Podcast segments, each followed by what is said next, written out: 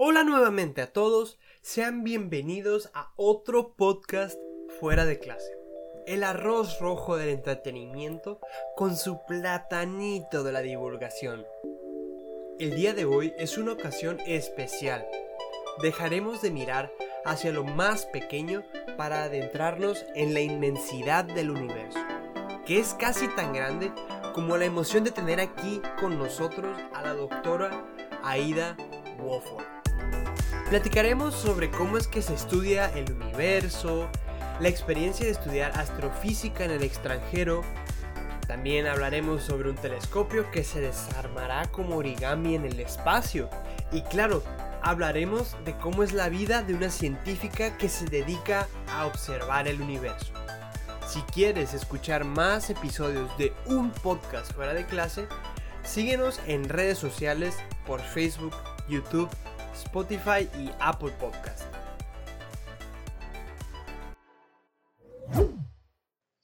Nuestra invitada del día de hoy, la doctora Aida Wofford, estudió la licenciatura en física en la Universidad de las Américas en Puebla, donde además realizó un intercambio académico en la Universidad de Arizona. Nuestra invitada tiene una maestría y un doctorado en astrofísica por la Universidad de Oklahoma, y de igual manera, Aida tiene un postdoc en el Instituto de Astrofísica de París y otro postdoc en el Space Telescope Science Institute en Baltimore, Estados Unidos. Y bueno, Jaime, sin más preámbulo, pues dejemos que hable nuestra invitada. Muchísimas gracias. Estoy muy contenta de estar aquí con ustedes, eh, platicándoles un poquito sobre, sobre mí y sobre lo que sé. Muy bien, ¿no? Pues el gusto es, nuestro de que esté aquí acompañándonos y pues venimos a platicarle a nuestra audiencia de temas bastante diferentes, así como lo dije al principio, eh, sobre, en vez de hablar de cosas tan pequeñas como pues lo que venimos hablando que es sobre la nanotecnología, pues ahora vamos a hablar sobre astronomía y astrofísica. Y, y bueno, Jaime, cuéntanos, ¿de qué vamos a hablar el día de hoy? Precisamente me gustaría empezar comentando aquí con la, con la doctora Ida aspectos que desconocemos, ¿no? Porque en principio, bueno, mucha gente, tal vez gran parte de nuestra audiencia ya sepa que profesiones este, más este, cotidianas como los médicos van al hospital, los arquitectos pues se dedican a la obra, los biólogos marinos al mar, pero los astrofísicos, ¿qué es lo que hacen, doctora? No sé si nos pueda platicar algo al respecto. Los astrofísicos estudiamos eh, todo lo que está más allá de la Tierra, eh, desde alturas, digamos, de donde se encuentran los aviones hasta más arriba. Eh, estudiamos el Sol, los otros planetas del sistema solar, las otras estrellas de la galaxia, los planetas alrededor de otras estrellas, otras galaxias y el universo entero y eh, tratamos de entenderlo, eh, entender el universo en términos de leyes físicas. Tratamos de ver si cuadran con las observaciones de todos estos objetos. Ok, muy bien. bueno, pues es todo lo desconocido, ¿no? Así que del espacio para más allá. Así es.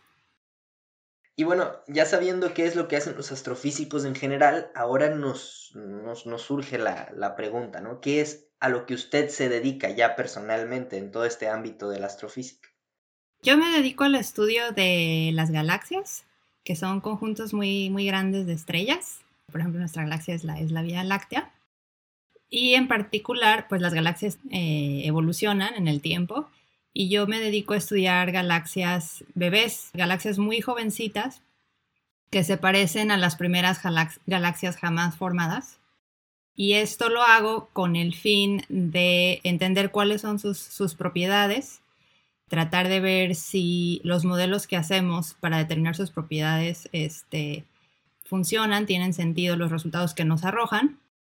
Y la motivación más grande por lo que hago esto es porque el próximo año eh, vamos a lanzar un telescopio espacial que se llama el James Webb Space Telescope, que eh, fue diseñado para ver por primera vez la luz de las estrellas, las primeras estrellas y las primeras galaxias jamás formadas. Y para poder interpretar las observaciones con este futuro telescopio espacial, pues vamos a ocupar modelos y estamos poniendo a prueba los modelos que se van a usar con estas galaxias bebés muy jovencitas del universo más cercano. Entonces, ese es uno de mis proyectos principales. Wow. Ok, ok, qué, qué, proyecto, ¿no?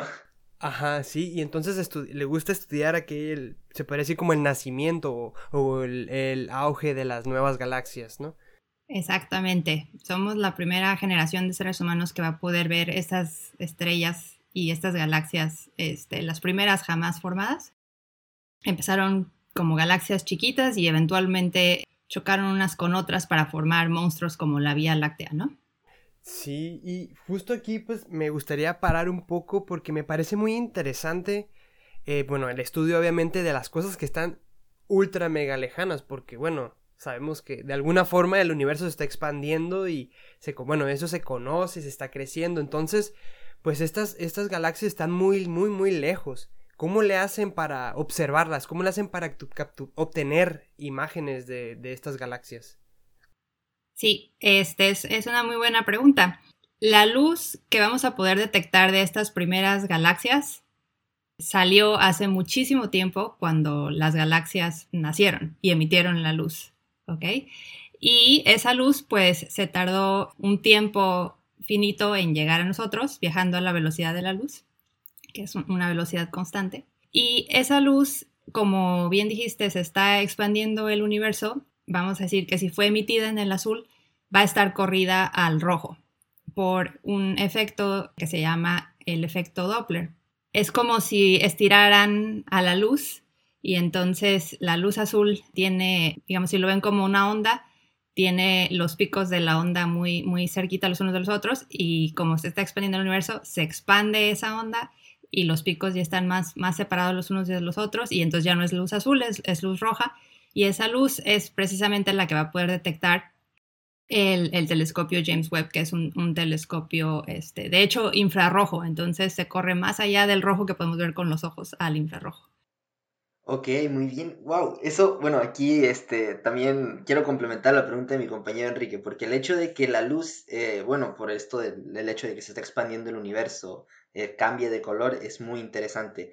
Pero además, esto de que se está expandiendo también como que nos da un poquito la idea de que entre más lejos estemos viendo en el universo, en realidad también podemos estar viendo más al pasado por la distancia que tarda en recorrer la luz, ¿sí? Sí, exactamente. Entonces, por ejemplo, para ponerles un ejemplo aquí cerquita, este, cuando nos llega la luz del sol, nos está llegando luz que salió del sol hace 8 minutos. Entonces, una partícula de luz del sol se tarda 8 minutos en recorrer la distancia entre el sol y la Tierra. Obviamente es una distancia muy grande, la velocidad de la luz es constante y entonces pues se tarda cierto determinado tiempo en viajar. Ahora si pongo este a mi fuente de luz más lejos, pues se va a tardar más tiempo, pues el tiempo que tardó en, venir, ¿no? Estamos viendo eh, el pasado de los objetos. Ok, ok, no, y es, es, muy impresionante, ¿verdad? Saber que el sol que estamos viendo todos los días no es el sol de ese momento, es el sol de ocho minutos atrás. Así es. Sí, y, justamente aquí también eh, me parece también muy importante preguntar, o sea, mencionamos, bueno, menciona usted acerca de que para el estudio de objetos o no sé cómo llamarlos, pero muy lejanos, emiten en el infrarrojo. Y bueno, para la audiencia que nos escucha, pues el infrarrojo es una parte, una pequeña parte del espectro electromagnético. Entonces, ¿qué pasa con toda esa luz? Bueno, con la demás luz que existe, que son tenemos desde las eh, ondas de radio, las microondas, el visible, y ahí nos pasamos al infrarrojo, perdón, y el ultravioleta también está por ahí, este, los rayos gamma, rayos X, supongo que también debe haber emisiones de cuerpos celestiales o de cuerpos eh, que están ahí en el, en, el, universo de esta, que emitan esta luz, ¿no? Sí, eh, de, las primeras galaxias, es decir, de las más lejanas, de las primeras galaxias que se formaron, nada más vamos a poder detectar la luz visible, la que podemos ver con los ojos, y la luz ultravioleta corrida al infrarrojo. Entonces, de esos, de esos objetos, este, con el James Webb nada más se puede ver la luz óptica y, sobre todo la, ultravioleta.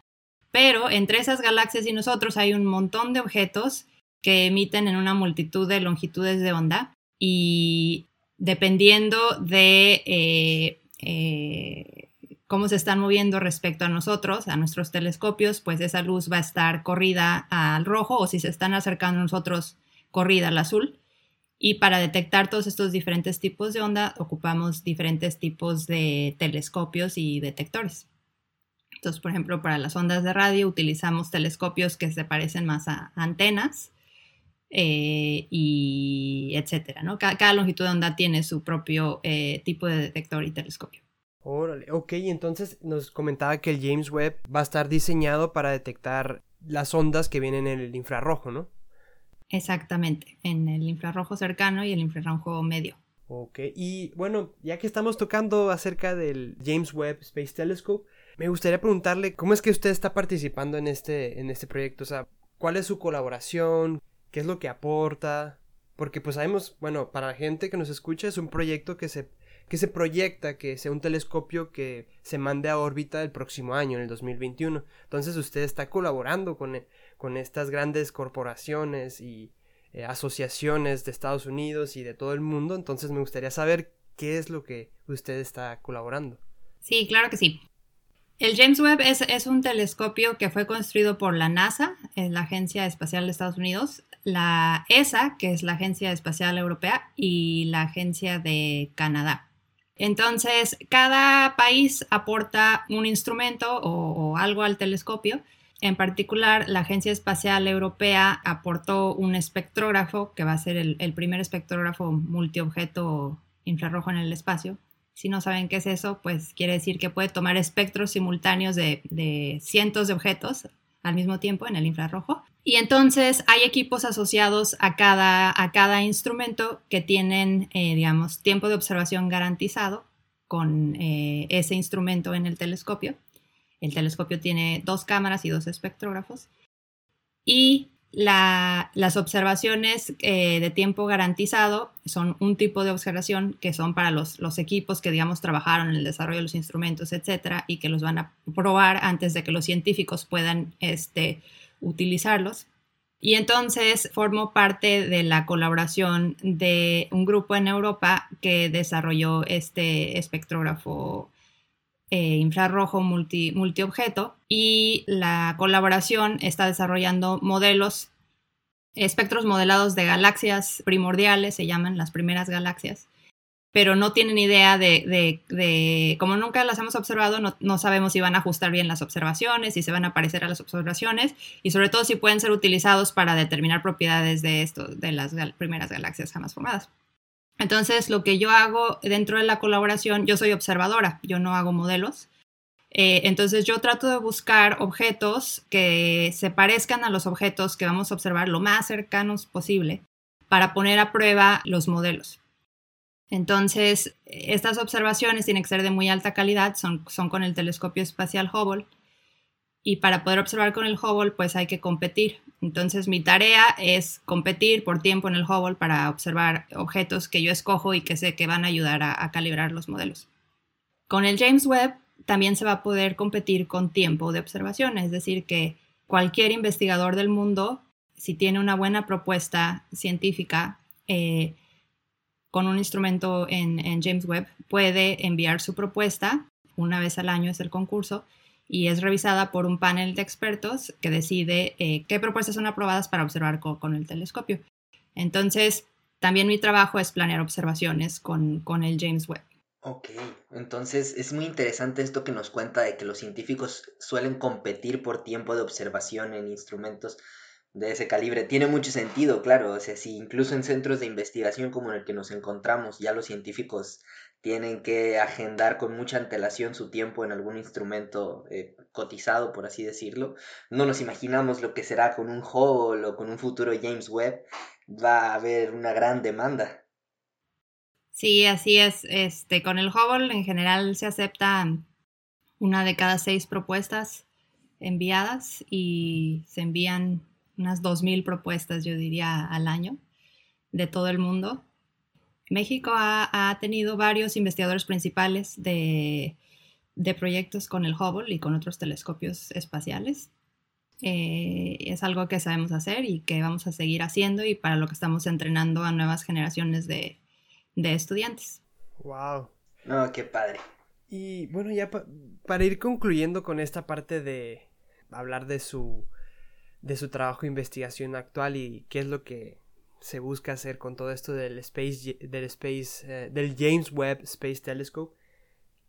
Me gustaría, bueno, tal vez cerrar con una pregunta un poco controversial y que, que haciendo la investigación, eh, pues acerca del tema y preparándome para, para, esta, para esta plática con, con usted, leí ahí sobre eh, algo de las megaconstelaciones y de la empresa Starlink, todo este problema que puede traer pues los, estos pequeños satélites que buscan eh, proveer cobertura de banda ancha para cualquier rincón del, del planeta. O sea, ¿cuál es su postura? ¿Qué opina acerca de, de esta empresa, vaya, de, de, Elon Musk? Sí, pues es, es un problema eh, real, eh, difícil de, de, mitigar. Al principio, eh, de lo que he leído, se pensó que a lo mejor si, por así decirlo, se pintaban este, los satélites de cierto color iban a reflejar menos, menos luz solar y, y, entonces contaminar menos las observaciones, pero pues no se pueden pintar los paneles solares, por ejemplo, y entonces sí, sí es un problema. Me imagino que la solución va a estar en tratar de, de limpiar las observaciones. Eh, no creo que se pueda evitar que se manden los, los satélites, entonces, para observaciones desde tierra, pues, pues sí, sí es, sí es un problema. Bueno, es, un problema. ¿Qué les puedo decir? Yo observo desde el espacio, no es un problema para mí. sí, aquí para, para, para, poner un poquito en contexto a la, a, la, a la, audiencia, bueno, ya nos comentó, nos acaba de decir que eh, la doctora nos acaba de decir que ella observa pues a, a, partir de telescopios que se encuentran en órbita, más allá, eh, bueno, en el espacio, vaya, porque tenemos también telescopios que que están aquí en la Tierra, que se utiliza para eh, observar diferentes longitudes de onda, que es lo que le preguntábamos hace ratito. Entonces, pues va a ser un problema para este, para este tipo de observaciones. Y pues yo le quería preguntar acerca de este tema porque pues me pareció bastante interesante como una, como una pelea tecnológica entre, entre pues lo que se quiere buscar con desarrollar con, con todos los descubrimientos de la astrofísica y pues también con la tecnología que se busca con para conectar a, todo el mundo que, busca, pues es, lo que busca Starlink. Y bueno, Jaime, pues ¿qué nos, qué nos puedes decir acerca de esto? ¿Quieres concluir aquí y pasar al siguiente tema? No, pues es que es un tema controversial, este, sí, de verdad, bueno, es, es una guerra, ¿no? Constante muchas veces entre la carrera, este, tecnológica industrial contra la carrera científica, este, pero bueno, sí, me gustaría avanzar un poquito con el siguiente tema, doctora Aida.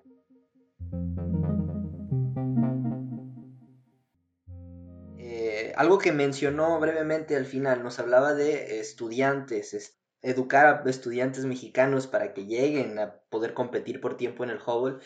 Pero bueno, para empezar, nos gustaría saber por qué usted decidió estudiar física. Eh, bueno, siempre me llamó mucho la atención este, la, naturaleza en general. Eh, cuando era chiquita íbamos mucho al campo y, dedicábamos tiempo a observar la, noche. Eh, y pues cuando uno observa el, cielo nocturno, siempre surgen preguntas de, de, qué es lo que está ahí arriba, ¿no? Y cómo es lo que está ahí arriba. Entonces, desde chiquita me hacía esa pregunta, además de preguntas sobre cualquier otra cosa, ¿no? Pero fue, yo creo que influencia de, mis papás. Eh, mi papá era ingeniero, mi mamá era científica social. Eh, de mi abuela, que mi abuela materna siempre me compró eh, libros de ciencia y en particular libros sobre el espacio. yo veía a mi abuela una vez al año porque mi abuela vivía en Francia y siempre que la, visitaba tenía un, este, una torre de libros, ¿no? Adecuados para mi edad a veces y a veces para leerlos después cuando estuviera más grande. Y mis profesores, eh, yo tuve la oportunidad de tener muy buenos profesores de física, química, tecnología en la prepa y en la licenciatura. Entonces, mis papás, mi abuela y, los profesores eh, influyeron el que yo me inclinara por, por la física. Sucedió en la prepa, en la preparatoria, este, me decidí por, por la física y luego en la licenciatura eh, vine acá a, Ensenada, Baja California, al observatorio de San Pedro Mártir a hacer un, se llamaba el verano científico, y me apantalló el, cielo nocturno, me encantó el observatorio, eh, y también en la licenciatura me, fui de intercambio un año a, Arizona, en donde tomé optativas de astronomía con muy buenos profesores, este, y fue lo que me hizo ver que la astronomía era, era lo mío, ¿no? que, me, que me gustaba muchísimo una cadena de eventos, ¿no? De todos lados. Tenemos influencias familiares, más aparte la pasión personal que surge al ver el cielo nocturno. Qué padre. Este, ok, muy bien. Bueno, también relacionado a la trayectoria académica, no sé si tú tengas alguna otra pregunta para la doctora Aida, Enrique. Claro que sí. De hecho, pues ya mencionó, ¿no? ¿Por qué, porque fue lo que le llamó la atención ser estudiar astronomía. Y pues también al, al, principio, en su resumen, mencionábamos que pues ella estudió posgrados en particular eh, postdoctorado en la Universidad de Oklahoma. Eh, ¿por, qué, ¿por, qué, fue que decidió irse pues hasta allá, hasta la Universidad de Oklahoma en, Estados Unidos a estudiar estos posgrados? Em, siempre eh, me dijo mi papá que si uno quiere hacer una carrera en ciencias o en tecnología, hay que irse eh, una temporada a los países en donde se desarrolla la ciencia, pero sobre todo en donde se construye, en donde se desarrolla tecnología. Entonces, buscando opciones, yo hice la tesis de licenciatura con eh, Elena Terlevich en el Instituto Nacional de Astrofísica Óptica y Electrónica en Puebla. Eh, es una astrónoma muy reconocida a nivel internacional y ella me recomendó, por el tema de mi tesis de licenciatura, a un eh, profesor en la Universidad de Oklahoma. Entonces lo contacté, le dije que me había recomendado eh, Elena Terlevich, competí por una beca con ACID para hacer estudios de posgrado en el, extranjero, me la gané y así fue como fui a dar a eh, Oklahoma y allá hice mi, mi tesis de maestría y doctorado con esta persona que me recomendaron en México. Entonces por eso terminé allá y me ayudó mucho con el inglés, que es esencial si uno quiere dedicarse a ciencia y tecnología. Y me, puso, me colocó en un mundo en donde eh, la gente construye mucho y eh, es un país tecnológicamente eh, avanzado, Estados Unidos. Y es muy diferente formarse en un país así que en un país en vías de desarrollo como México.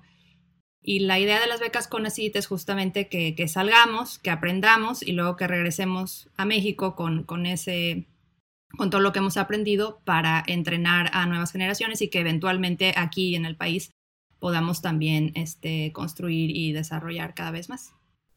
Vaya, competir y hacernos más competentes es lo que, pues sí, suena bastante interesante y, y, nos encanta, pues también a nosotros como científicos también tenemos esa idea de salir a dar, a buscar y a tomar cosas buenas de otros lugares y traerlas a México. Eso es lo que, lo que, pues lo que viene siendo que hizo usted. y, y bueno, al estar, en, al estar en otro país, se le, se le complicó algún tema, se le complicó, pues, de, de cualquier ámbito, vaya. O sea, ¿cómo fue, fue difícil estudiar en otro país o, le gustó? Sí, fue difícil por, varios motivos. El, quizás el, más difícil pues es el tema, la astrofísica. es, un tema difícil. Eh, tenía muchas eh, deficiencias eh, y entonces tenía que estudiar muchísimo para, para estar al nivel pero además, pues los problemas eran difíciles para todos, ¿no? Te hayas formado en donde te hayas formado. Entonces, esa fue una, una dificultad real a la que, a la que uno se enfrenta. Eh, el doctorado es un filtro, o sea, hay mucha gente que, que comienza este, y, que no termina. Eh, por, porque es difícil. Pero además, obviamente, estaba en, en otra cultura en donde había que tener auto. Yo no tenía auto, entonces, este, me compré una bici, pero era cansado estar en bici. Pero además era una cultura en donde la gente trabaja muchísimo. Eh, y yo era asistente, o sea, la beca de Conocit nada más me cubría parcialmente los costos de vivir en Estados Unidos. Entonces eh, era asistente de, fui asistente de enseñanza y eso implicaba, implicaba trabajar 20 horas para la universidad, 20 horas a la semana para la universidad. Entonces trabajaba, este, además de mi doctorado, 20 horas para la universidad y eran realmente 20 horas, o sea, tenía que estar, este, tenía seis grupos a mi cargo o, cuando tenía que calificar, tenía que calificar mil problemas a la semana, mil, mil problemas a la semana y era muy pesado, entonces sí, sí hubieron, sí hubieron momentos en los que, este, pues ya casi me estaba dando, este, por vencida y, le decía a mis papás, ya, ya me quiero regresar, es que ya no aguanto, este, me fue muy mal en tal examen, no sirvo para esto, está muy pesado, etcétera, ¿no?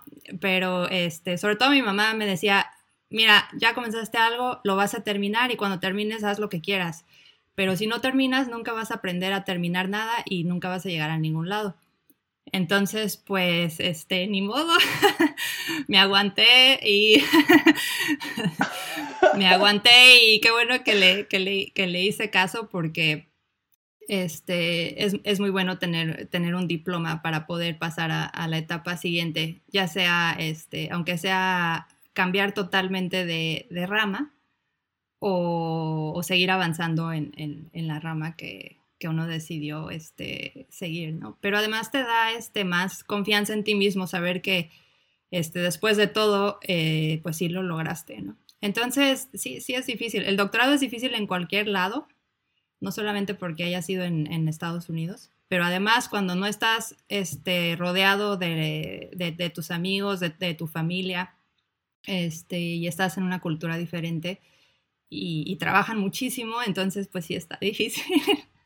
Bueno, después de todo lo que nos platica acerca de todo lo que pues pasó allá, lo que vivió, ¿tiene algún proyecto memorable que platicarnos, que compartir con nosotros, con la audiencia, para que pues se inspiren también, aparte de las palabras de su madre que fueron también bastante inspiracionales y que pues ayudan a, a, ser más fuertes en, en nuestras decisiones? Pues qué proyecto usted desarrolló allá y que sea memorable y que diga usted, me encanta. En Oklahoma. Eh, bueno, la tesis de doctorado es, es un legado a la humanidad. E, es, lo que, o sea, tu escrito e, es, es, es algo que nadie ha hecho, por eso es una tesis de doctorado, es algo nuevo y es un escrito, un reporte, es una investigación científica que dejas a la humanidad. Entonces, pues el tema eran abundancias químicas en el medio interestelar y la idea era tratar de entender si podemos observar el enriquecimiento del medio interestelar en, oxígeno, que es un elemento fundamental para la vida, en, ¿cómo, cómo lo explico? Este, ya, pasaron tantos tiempo, tanto tiempo, ya pasó tanto tiempo desde el doctorado que, a ver, las, estrellas muy, muy, muy masivas cuando explotan, este, echan para afuera todos los productos que, se producieron en, las estrellas, en particular eh, las estrellas muy masivas producen oxígeno, ¿ok? Y entonces, este, queríamos saber si ese oxígeno que producieron las estrellas se puede medir inmediatamente en el medio interestelar o si hay que esperar, ¿ok? Entonces, pues era tratar de entender todo el ciclo de cómo se producen ciertos elementos de la tabla periódica y cómo son enviados al medio interestelar para luego formar nuevas estrellas que están más enriquecidas eh, en, oxígeno. ¿no? Entonces, pues ese fue mi, legado del, doctorado.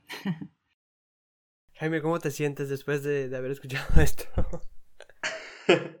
Me quedé impactado, la verdad, porque estamos hablando del oxígeno, entonces se enfocó en, ese elemento o era análisis de elementos en general. No, me enfoqué en el oxígeno. En el oxígeno. Estamos hablando de un elemento bien importante. O sea, eh, recordemos que, bueno, no es como que de repente, así de la nada, se creó la Tierra, así apareció en nada de tiempo y ya tuvo oxígeno, ¿no? O sea, el oxígeno viene de algún lado. Y pues yo me imagino, este, quiero creer con un poco conocimiento que tengo al respecto, que es a partir de estas explosiones eh, de estrellas masivas y este tipo de caos en el universo, cómo se generan estos elementos y dan a parar incluso a los planetas, ¿no? Sí, el, los elementos químicos, digamos que el universo comienza con hidrógeno, helio y todos los demás eh, productos, eh, elementos de la tabla periódica han sido formados a partir de átomos de hidrógeno y, de helio en las estrellas, hasta el hierro a través de reacciones de nucleosíntesis y los, los elementos más pesados que el hierro este, durante explosiones. Sí, entonces el oxígeno se produce en, las estrellas masivas durante su vida y cuando mueren eyectan el, oxígeno que produjeron al, resto de la, bueno, al, al universo, ¿no? Claro, claro pues es un elemento bien vital para, la vida, eh, al menos como la conocemos, entonces es, fantástico pensar que, también su trabajo de tesis estuvo enfocado un poquito a eso, es, muy interesante a nivel, a nivel conocimiento, a nivel en general, ¿no? Como que uno se siente un poco más sabio al saber de dónde proviene ese oxígeno y su estudio que fue un poquito saber de la cantidad de oxígeno interestelar, creo que entendí.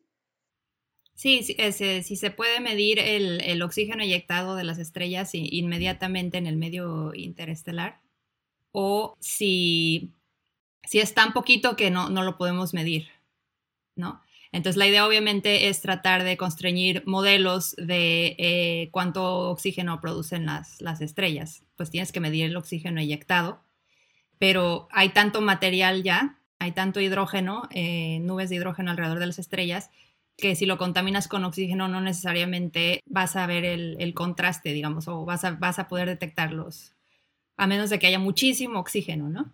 Entonces, esa era la idea un poquito de la tesis. Ok, ok. No, no, no, está, está maravilloso, como le digo, su tema de tesis ya. A mí me gustó mucho su tema de tesis. Pero bueno, eh, a pesar de que nos encanta hablar del espacio, y a mí se me vuela la mente hablando del espacio, también me gustaría saber un poco más sobre eh, lo que es la doctora Aida Wofford ya en la vida personal y sus pasatiempos, ¿no? Sabemos que se dedica al espacio, se le, le encanta conocer el universo, pero ¿qué es lo que usted disfruta hacer aquí en el planeta Tierra? Bueno, ha cambiado a lo largo de los años, este, pero diga, o sea, en realidad no tengo mucho tiempo libre para mí porque soy mamá, soy responsable de un adulto mayor eh, y además pues tengo estudiantes y, me dedico a, una carrera que, toma mucho tiempo, pero de las cosas que me gusta mucho hacer, este, me gusta muchísimo viajar y a veces este, pues no es de vacaciones, sino es este, como parte de un congreso. Pues es, es algo bonito de esta carrera es que uno, uno puede eh, conocer lugares muy, muy diferentes y me gusta mucho eh, interactuar con gente de otras culturas que habla otros idiomas, etc. Entonces, cada tres años hay una asamblea muy grande de todos los astrónomos del mundo y es en este tipo de asambleas, por ejemplo, cuando se votó que Plutón no era un, planeta. ok. Y cada vez es en un país diferente, ¿no? Los países concursan, son como las Olimpiadas, concursan por tener esa asamblea en su país. Y entonces decidí que iba a aprender un, nuevo idioma cada tres años, ¿no? El idioma del, del, de donde vaya a ser la próxima asamblea. Entonces, ahorita este, he, ido a las asambleas de, de, Brasil, de China, de Austria y de y las siguientes en Corea. entonces, me puse a aprender portugués cuando fue la de Brasil y luego chino cuando fue la de China y alemán cuando fue la, de Austria y este ahora estoy con el coreano. A ver si me da tiempo de aprender. es en agosto del próximo año. Ok, ojo que aquí nos menciona dos cosas que le gustan hacer. Le gusta mucho viajar y le gusta mucho aprender idiomas. Así es. ¿Cómo es, o sea, cuál es esa receta? ¿Cuál es el secreto para, pues, o sea, es que es complicado aprender un nuevo idioma y pues cada tres años digamos, tal vez no los no logre dominarlos, pero ¿cuál es el secreto para pues aprenderlos? El secreto es hacerlo todos los días. Entonces, yo lo que hacía, por ejemplo, para las asambleas de, Brasil y de China, eh, me puse a estudiar tres meses antes. Entonces, no hay nada como la inmersión, eh, pero pues yo no me podía ir a China a estudiar ni a, ni a... Entonces, lo que hacía es que escuchaba en el desayuno media hora de, de portugués todos los días durante tres meses, ¿no? Y lo mismo con el chino. Entonces, este, con el chino, por ejemplo, hay vocales que son difíciles de escuchar si uno no está acostumbrado y, pues, de pronunciar también. Pero cuando, cuando las escuchas, después de un mes ya comienzas a escuchar nuevos sonidos y comienzas a poder decir nuevas. Entonces, la, eran, buscaba yo métodos en los que eh, te enseñan, este, para empezar, cosas útiles, o sea, no el gato es negro y la mesa es redonda, sino en dónde tomo un taxi, ese tipo de cosas, ¿no? Que me sirven cuando viajo. Y em, con mucha repetición y en el que este, yo tuviera que escuchar repetir o contestar lo que acababa de, aprender, ¿no? Y aplicaciones como, por ejemplo, Duolingo no utilizaba mucho. Sí, sí, sí. son muy, muy, muy útiles. Duolingo es, es sensacional y además hay, hay, un montón de idiomas en Duolingo. Entonces, algo muy padre que, hago con mis amigos, soy muy competitiva, entonces me busco a alguien que quiera aprender coreano y en Duolingo te ganas puntos, ¿no? Si completas cursos o si, o si, o si haces siete días seguidos, etcétera, ¿no? Vas ganando puntitos y medallas. Entonces, entonces me pongo ahí a competir con los que quieran aprender coreano.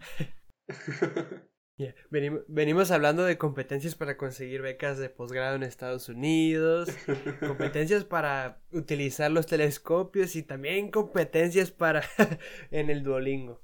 Pues vaya que si es una persona competente como lo dice usted. bueno, eh, ya que tocamos el tema de los, de los idiomas, antes de, de terminar para ir cerrando el episodio, me gustaría quiero aprovechar más bien esta oportunidad para hablar de, un tema que es de interés general ahorita. Eh, no tan enfocado al tema, pero sí a algo en especial que está dentro del tema este que es la pandemia.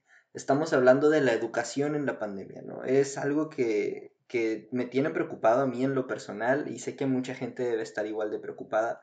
Este, y bueno, hace un momento nos contaba que usted tenía un hijo. Entonces seguramente usted, bueno, ya como doctora y teniendo un hijo que posiblemente, muy, muy posiblemente esté estudiando, me gustaría saber cómo, cómo, cómo es, es eso de la educación eh, para su hijo. ¿Cómo, lo ha visto usted? Porque algunas madres de familia, pues claro, han de estar preocupadas por este tema, pero no sé cómo se sienta usted al respecto, cómo lo vea.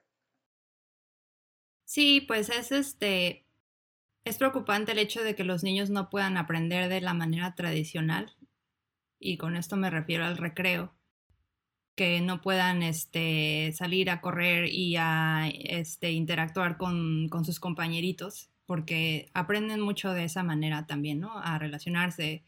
O cuando les dicen, no estés corriendo, vas a tirar a un chiquillo, ¿no? Entonces aprenden a obedecerle a alguien que no son tus papás, ¿no? Y comienzan así a, aprender a vivir en sociedad. Creo que eso es algo que es muy difícil de lograr vía Zoom, por ejemplo, el hecho de que otro adulto que no tiene que ver con tu familia te llame la atención y tú tengas que obedecer para poder este, estar en armonía, ¿no? E, es un ejemplo. Obviamente los niños necesitan correr y, saltar y estar con, gente de su edad, o sea, con, gente de, de su edad. Eh, que no los esté vigilando, que puedan hacer cosas ellos, ¿no? E, eso, eso es muy difícil de, lograr también. Sin embargo, este, he notado una ventaja, una ventaja en, mi caso, que es que yo en tiempo normal veo muy poco a mi hijo porque siempre estoy en, la universidad o viajando. Y gracias a la pandemia eh, hemos estado mucho más tiempo juntos. Entonces, eso me ha gustado y creo que a él también. Pero no es fácil ni es la misma situación para, para todo el mundo. O sea, yo nada más tengo uno. Eh, yo sé de, papás que están muy estresados o porque los niños son más chiquitos. O sea, cuando son más chiquitos es todavía peor, yo creo, porque ellos sí que necesitan salir a correr. Y a veces si vives en un, departamento chiquito, en, una ciudad, o sea, eh, pues está fatal para, los, los, pobres niños, ¿no? Mi hijo tiene nueve años, entonces ya es, es menos difícil esa parte. Es lo que se me ocurre decirles al respecto. No sé si contesté su pregunta.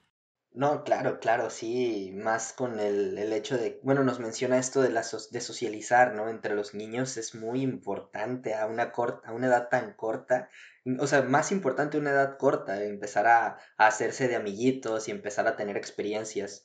Este, que de otra forma, bueno, encerrado en la casa, no sé, no se me ocurre una forma en la que pueda tener experiencias similares. No sé si usted haya encontrado alguna manera de solventar esta necesidad de convivencia por parte de, de su hijo.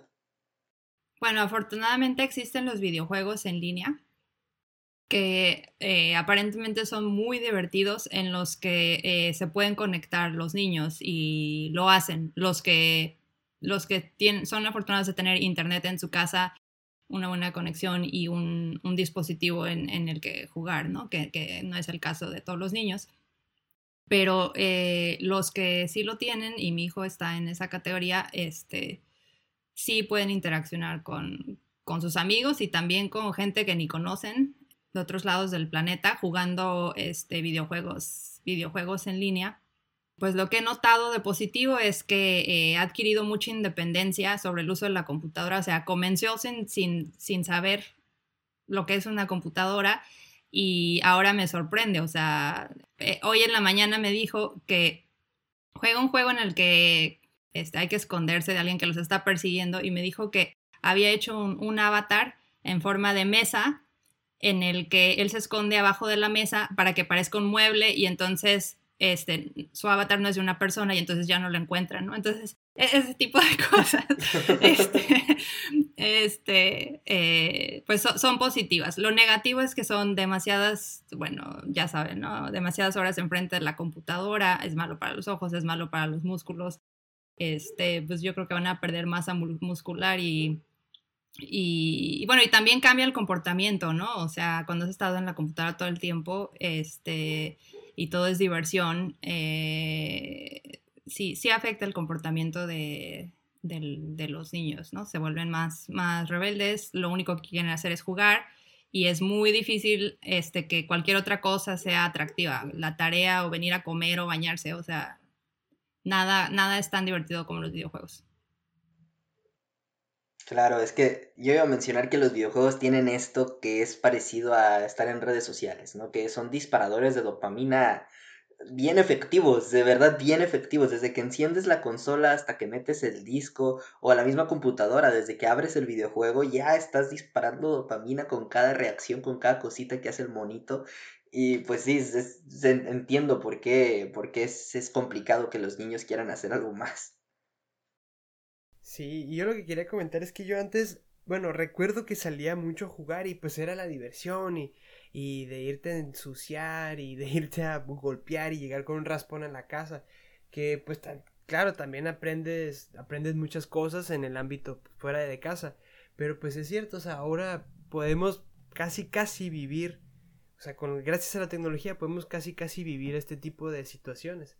En, teoría, ¿no? Y muy, muy adentro de, las, de los aparatos y la tecnología, ¿no? Pero bueno, ¿qué más, ¿qué más queda de añadir? Yo creo que ya estamos llegando a, pues al final de este, de este episodio. Jaime, si me puedes ayudar, por favor, eh, a concluir un poco eh, este episodio. Claro que sí, claro que sí. Me gustaría concluir el episodio este, con, una, con una última pregunta, doctora.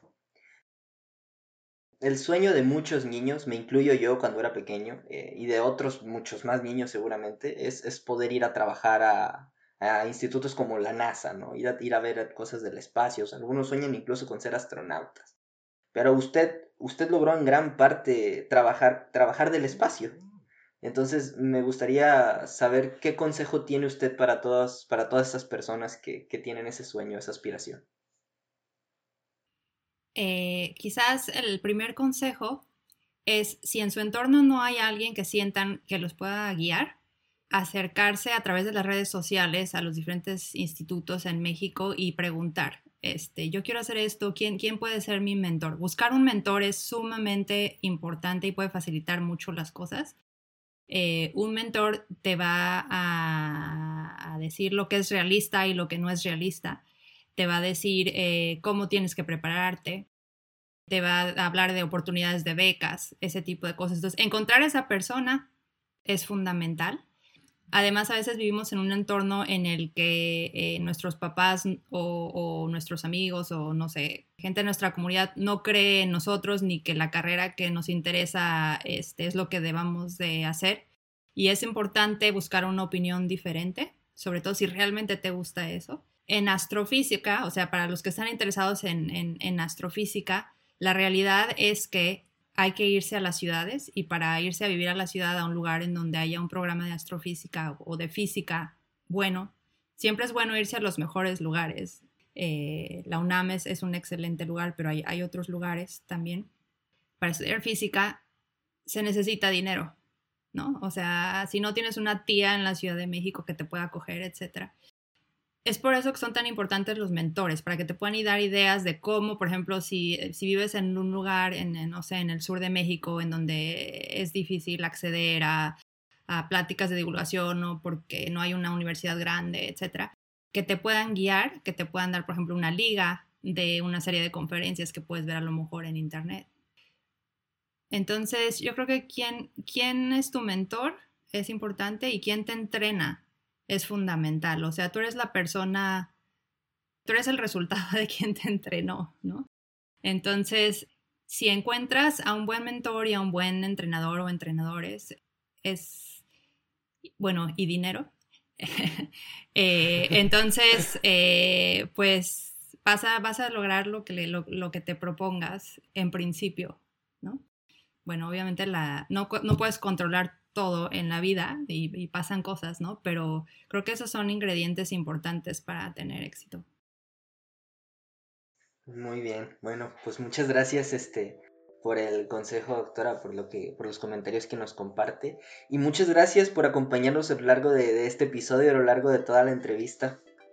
Fue un gusto tenerla aquí con nosotros. Claro que sí, fue un placer. Espero que eh, les sirva de, de algo o por lo menos de entretenimiento.